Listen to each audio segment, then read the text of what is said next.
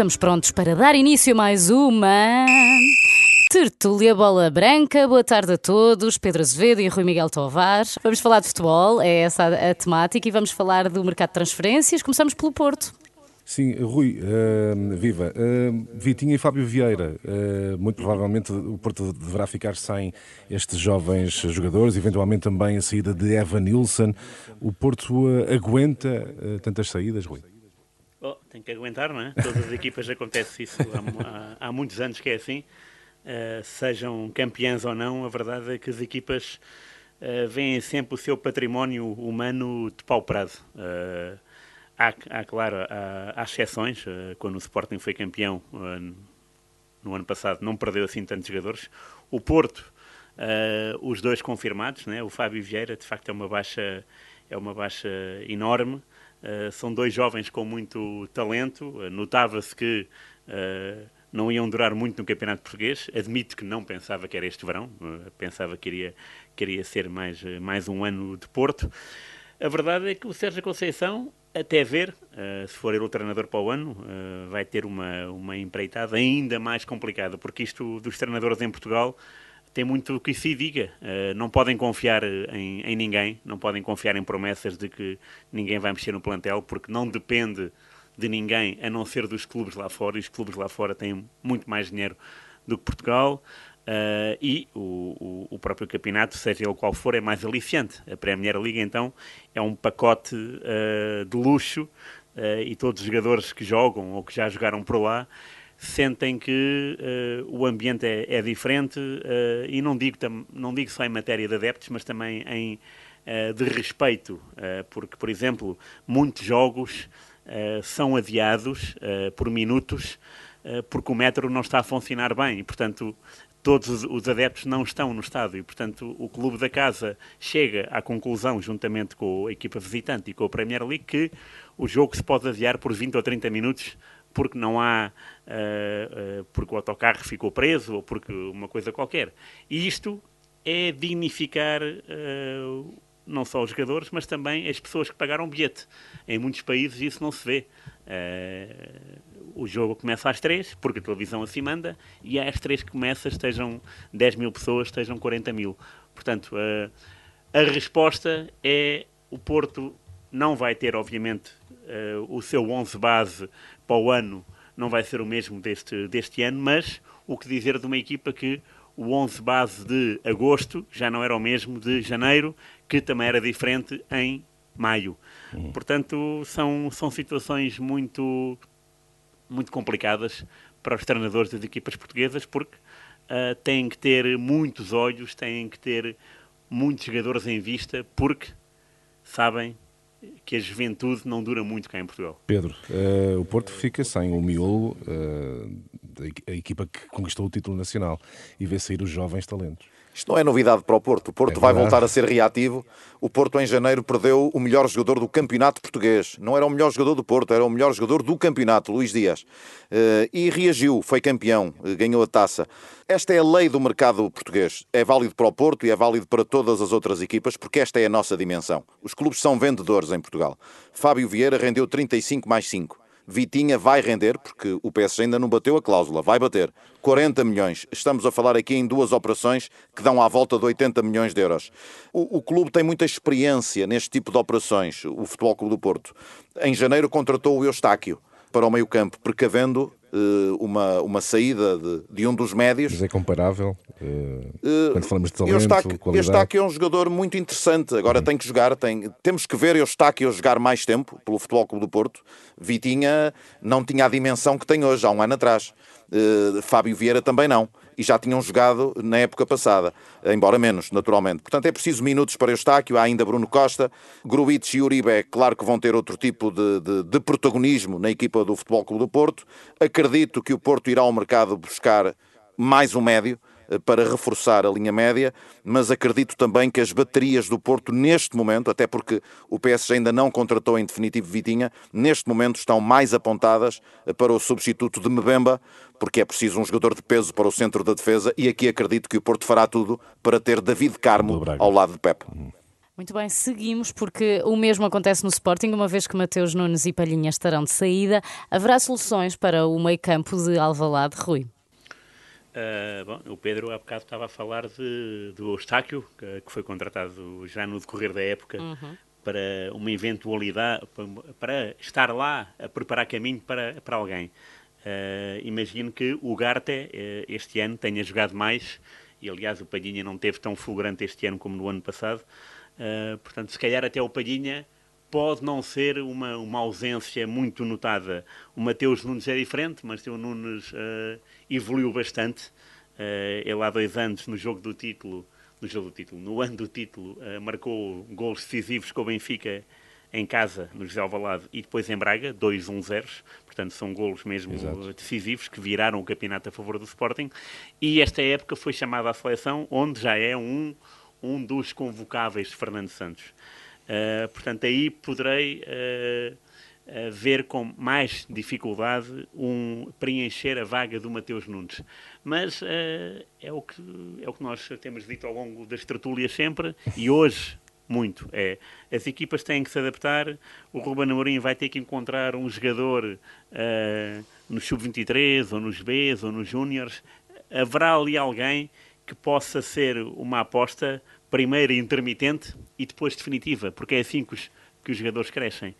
Uh, portanto, uh, boa sorte para os dois, obviamente, uh, cada um no seu, no seu clube. mais uma vez estamos a falar da Premier League, de facto é um campeonato muito apelativo e é de esperar que o Ruben Amorim, tal como o Sérgio Conceição, vá ter um trabalho um trabalho para casa com mais dores de cabeça e vai ter que montar um, um 11 sem dois jogadores já habituados às dinâmicas da equipa e isso depois custa muito, uh, seja a equipa campeã, seja uma equipa vice-campeã. É muito trabalhoso, mas também a verdade é que se no final uh, da época que vem uh, o trabalho, uh, se olharmos para trás e percebermos o trajeto desta equipa sem Pedrinho e Mateus Nunes, dará motivo de orgulho se, se o trabalho for, for bem feito claro, e se forem conquistados muitos objetivos. Acho que é isso que os treinadores também querem.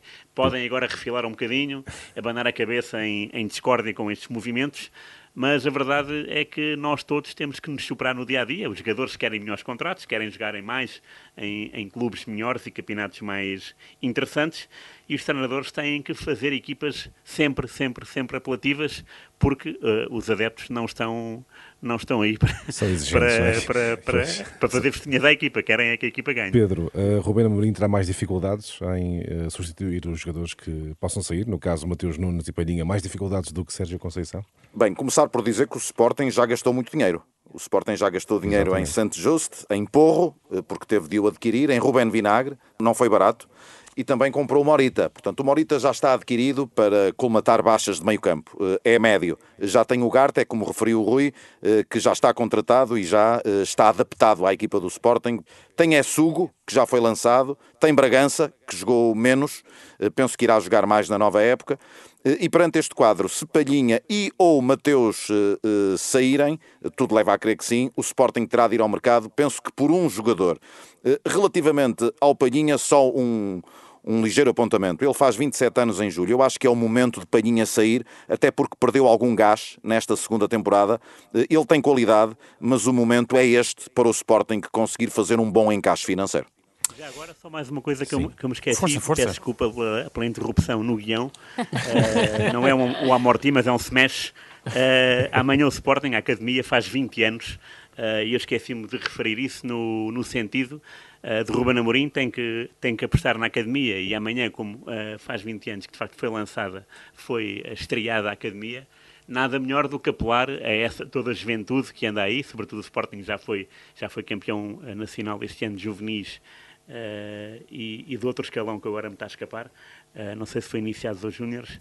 Júniores é foi o Benfica. Sporting, Ok. Uh, pronto, o Sporting este, este ano foi, uh, foi 2-0 ao Braga, depois foi 6-0 ao Vitória. Portanto, é uma equipa que tem uh, também muito, muito para dar. Veremos o que é que também depois esse jogador, esses jogadores dão, peço desculpa, do que é que esses jogadores dão com o salto, claro.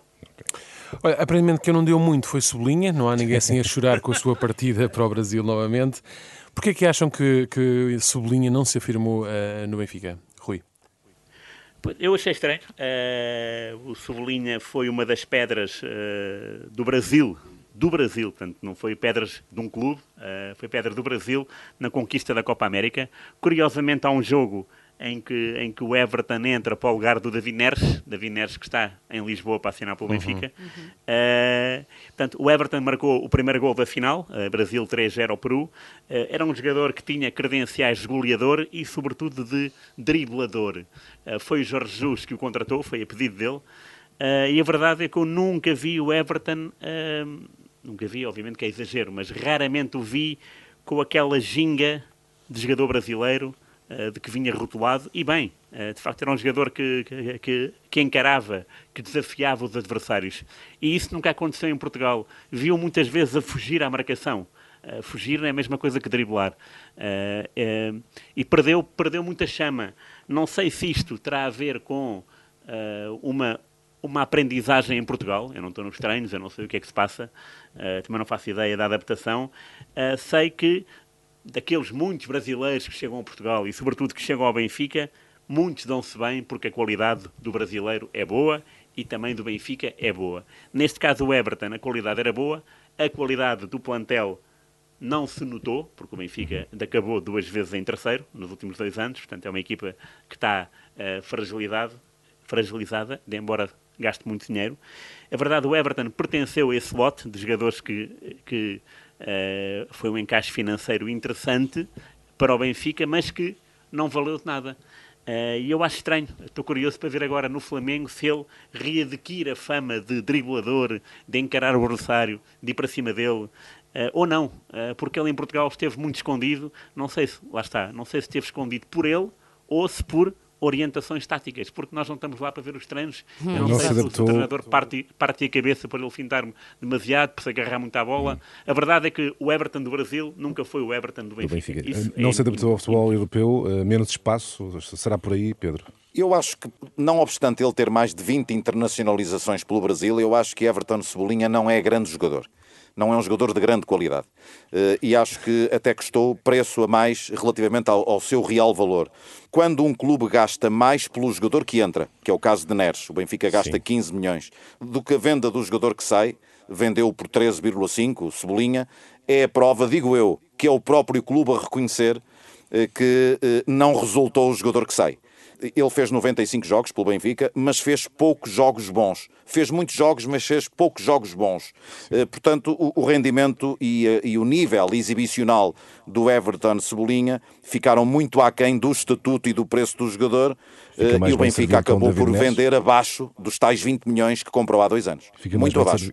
Fica mais bem servido com David Neres, o Benfica? Vamos ver. Uh, David Neres teve altos e baixos no Ajax, saiu em baixa mas teve momentos muito altos quando uh, o Tite o chamou à seleção do Brasil em 2019. Vamos ver se é esse David Neres que chega ao Benfica. Muito, muito rapidamente, e porque já falámos disto uh, aqui hoje, por que razão Portugal não consegue segurar os jovens talentos? O que é que tem mesmo de mudar para que isso deixe de acontecer, Rui? Ui, tanta coisa. Dá-me duas, três dicas. O que é que faz esta noite? o que é que faz esta noite?